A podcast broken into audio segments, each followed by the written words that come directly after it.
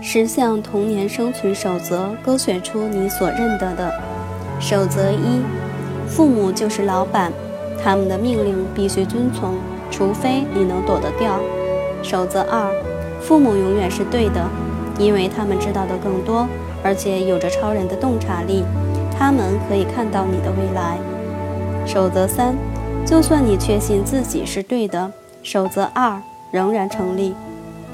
守则四：你必须无条件的爱父母，因为他们创造了你。给你食物和住所，并且提供玩具和其他物质。守则守则五：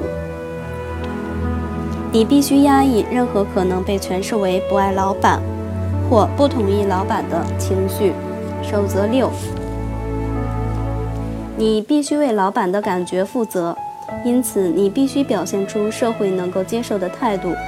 你的某些行为可能让老板觉得糟糕和不高兴。或是感觉很好和快乐。守则七：如果你不能表现出被人接纳的可爱可爱行为，你就是个不值得爱的坏孩子。你将会因此受到老板的排斥或者包被抛弃。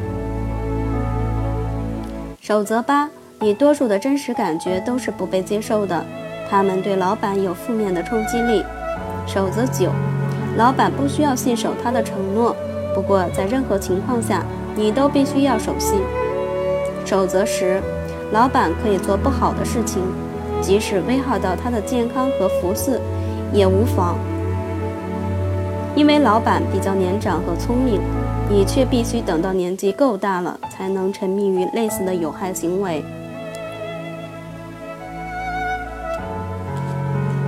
我仍然记得三十五年前经历的基本生存训练。这些规则是帮助我去适应人生的。在那个年纪，这些规则或许很有用；然而成年之后，如果还不放掉这种过时的现实世界生存模式，就有可能让自己罹患心理疾病。心理治疗师把执着于过时的现实现实观称作情感转移。情绪转移指的是我们把童年时期。对外界刺激的认知与反应，发展出的种种方式，不适当的转移到成年后的现实世界。当我们还是孩子时，父母就是一切，他们代表了我们未来的价值观与整个世界。我们假定父母的行事方式就是唯一的方式。举例来说，如果孩子发现自己没办法信任父母，这将被转译为你不能信任人类，孩子会将其设定成放诸四海而皆准的假定。父母为我们付出的时间与品质，带给了我们自爱和自尊的基础。所有的孩童都害怕被抛弃，因为对孩子来说，抛弃等同于死亡。如果你在童年时期没有得到基本的安全与保障，世界就会变成一个不安全的地方。另一方面，孩子也可能体验到父母的过度保护。由于父母极度想要帮助子女，所以没给后者机会发展解决问题的技巧。子女一旦长大成人，可能也会期待别人解决他的问题，而不对自己的生命处境负起任何责任。纪律也可能是另一个有所不足的领域。要想成功以及在心灵方面成长，纪律是最重要的因素。多数人逃避心灵的成长，因为他们认定这会要求他们遵守太多的纪律。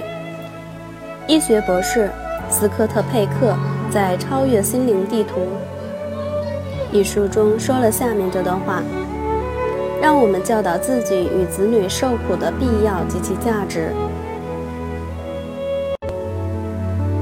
教他们直接面对问题以及体验其中的痛苦。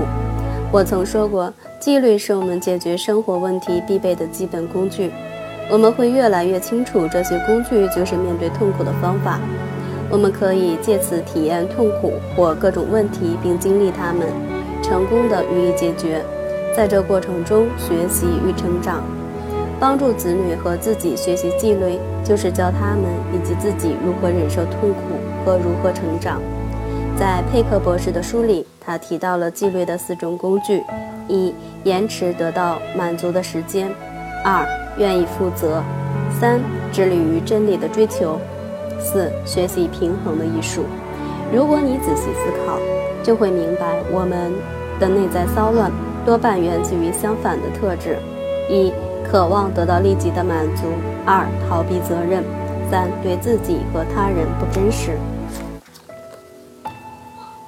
四。无法处理人生不断丢给我们的变化球。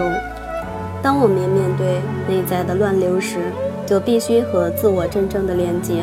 面对压力时，我们做的最糟的事就是：一、落回童年的生存守则；二、接着批评和排拒本身的行为和表现，接掌父母的角色；三、停止滋养和爱自己。